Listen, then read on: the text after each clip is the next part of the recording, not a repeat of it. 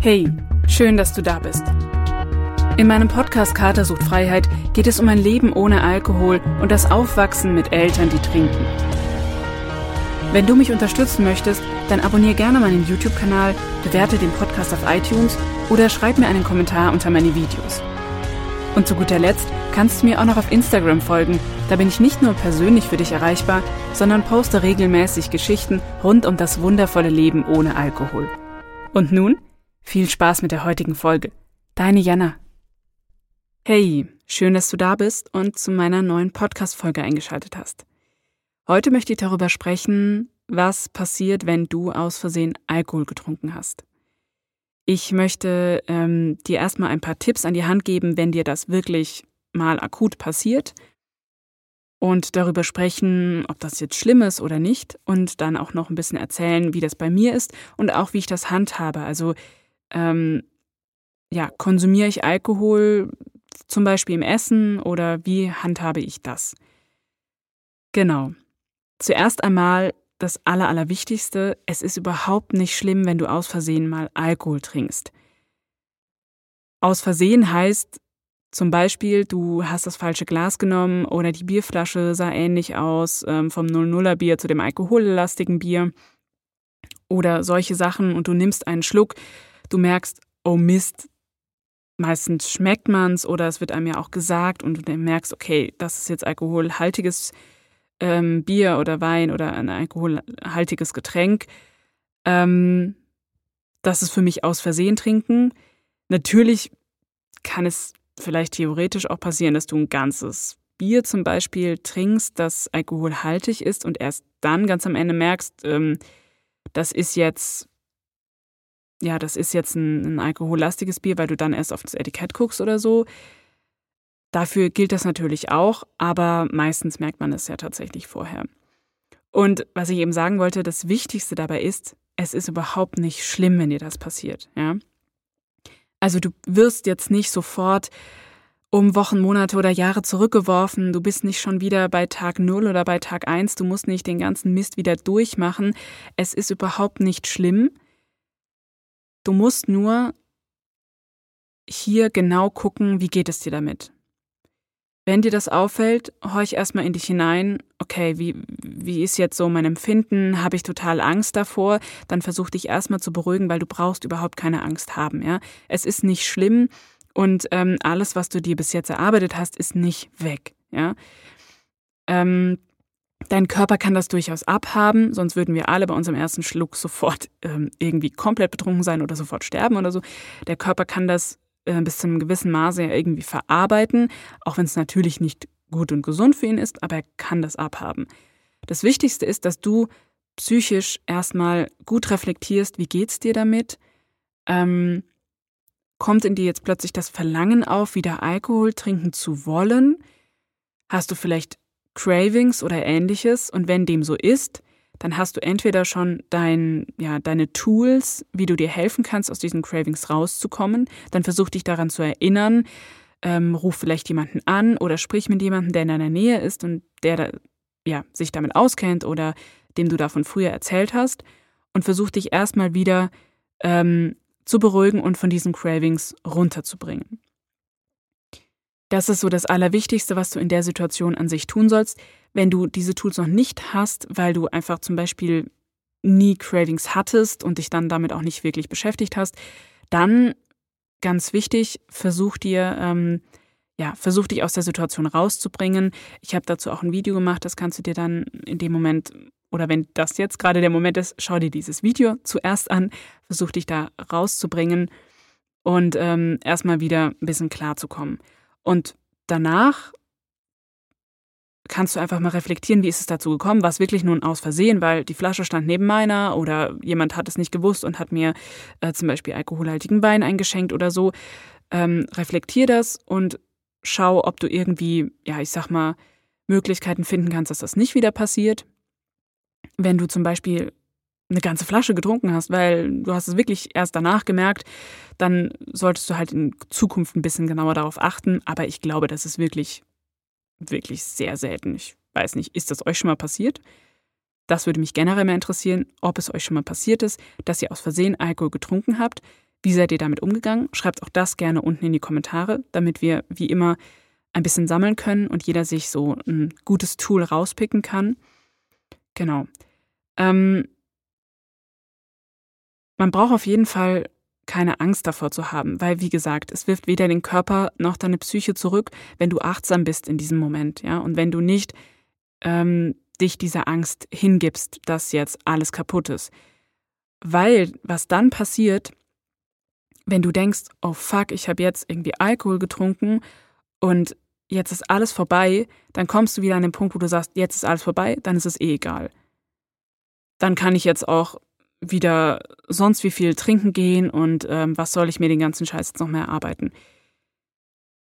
In diese Gedankenschleife solltest du auf gar keinen Fall kommen. Versuch dich daran zu erinnern, was du alles erreicht hast, wie gut es dir mit diesem nüchternen Leben geht, wie schlecht es dir mit dem Alkohol ging, ja. Vielleicht hast du dir im Zuge deines Nüchternwerdens auch solche Listen angelegt.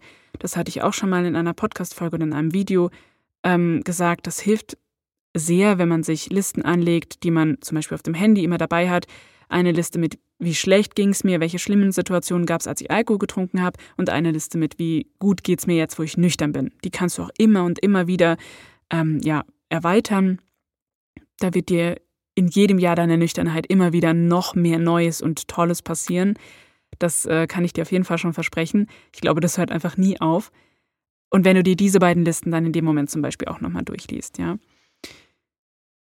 Genau, also das Wichtigste ist einfach, es ist überhaupt nicht schlimm, wenn dir das mal aus Versehen passiert.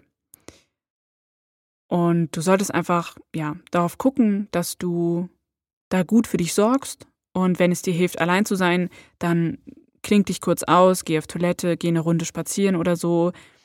Ähm, ruf vielleicht jemanden an oder wenn dir Gesellschaft hilft, dann ähm, versuch dir irgendwo Gesellschaft zu besorgen. Ähm, oder vielleicht bist du ja eben schon in Gesellschaft, was meistens, denke ich, der Fall ist, wenn es aus Versehen passiert. Genau. So viel dazu.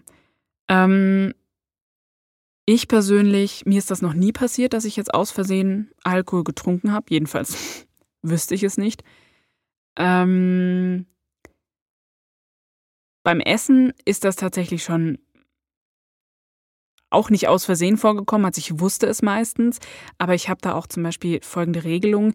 Ich ähm, wenn ich jetzt zum Beispiel im Restaurant bin oder einer meiner verwandten Freunde für mich kocht und da ist jetzt zum Beispiel Rotwein in der Soße, dann esse ich das trotzdem, weil das verkocht ist. Also wenn der Alkohol irgendwo drin ist und der ist verkocht, ja, ich esse das dann. Das ist jetzt, muss man mir jetzt keine eigene Soße machen oder so.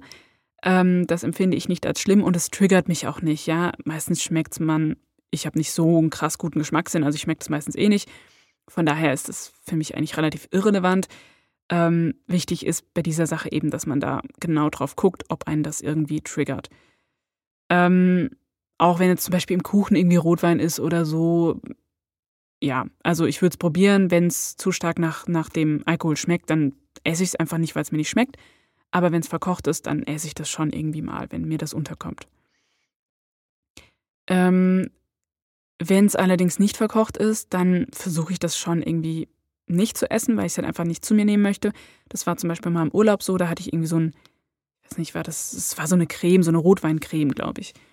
Und es wurde mir auch gesagt, es ist eine Rotweincreme und so. Und dann habe ich gesagt, okay, ich probiere das jetzt mal. Es hat halt komplett natürlich nach Rotwein geschmeckt, weil da war ja nichts anderes drin. Ähm, und dann habe ich das nicht gegessen, weil es mir einfach zu stark danach geschmeckt hat und weil es halt auch nicht verkocht war. So. Ähm, genauso zum Beispiel hatte ich mir mal für ein Rezept so eine Miso-Paste gekauft. Die war, die musste man dafür kaufen oder halt ne, da reintun. Und ähm, hatte überhaupt nicht drauf geguckt, sondern habe das einfach gekauft und habe das gekocht und habe mir gedacht, boah, das schmeckt aber krass nach Alkohol, was denn da passiert? Und habe dann mal auf diese Paste geguckt und da ist halt relativ viel Alkohol irgendwie drin. Es, ich habe auch geguckt, es gibt, ich habe jedenfalls keine gefunden, die ohne Alkohol ist. Wenn ihr welche kennt, immer her damit. Aber genau, die gab es irgendwie immer nur mit Alkohol und halt auch relativ viel und es hat einfach auch relativ stark danach geschmeckt. Das ist so eine ähm, asiatische Würzpaste. Ja, und deswegen habe ich dann für mich gesagt, okay, da ist mir jetzt einfach zu viel drin, es schmeckt zu viel danach. Auch wenn ich es meistens verkochen würde, ich möchte das einfach trotzdem nicht. Also ja, das ist mir dann einfach zu viel. Wenn ich jetzt zum Beispiel einen Blätterteig esse, da ist ja auch Ethanol drin, ne, der backt dann auf, da schmeckt, schmeckt man es nicht. Also das esse ich dann zum Beispiel schon. Ähm, aber da achte ich einfach immer individuell drauf, ja, wie sehr schmeckt das danach, weil ich möchte, ich mag den Geschmack halt auch einfach nicht. Und ähm, genau. Wenn jetzt zum Beispiel irgendwie, ich meine, es gibt ja auch immer dieses Beispiel, dass ähm, Obst, wenn es sehr, sehr reif ist, dann gärt das auch, dann hat das auch einen gewissen Prozentsatz an, ähm, an Alkohol. Ja, okay, aber meiner Meinung nach schmeckt das dann jedenfalls nicht nach Alkohol. Und das sind so Punkte, da esse ich das jetzt trotzdem. Ich kann aber ehrlich gesagt auch nicht sagen, ob ich schon jemals alkohollastiges Obst gegessen habe, weil, ja, wie gesagt, ich schmecke das nicht. Ich weiß nicht, ab wann ist das so. Und wenn, ist das für mein Empfinden so minimal, dass ich das ja trotzdem essen kann. Meistens esse ich ja auch kein überreifes Obst, also von daher, ich weiß nicht, wie oft das wirklich vorkommt. Aber auch da muss man halt einfach auf sich selber gucken. Sollte man das rausschmecken, sollte man da sich irgendwie getriggert fühlen, dann sollte man es halt einfach nicht essen. Ähm, genau. Ich finde, das ist genauso wie trinke ich alkoholfreie Alternativen ein Thema, das man sehr individuell ähm, angucken muss, wo man sehr achtsam sein muss, sehr reflektiert. Und wenn man sich dafür entscheidet, das zu tun oder auszuprobieren, dann sollte man halt einfach genau gucken, okay, wie geht's mir damit?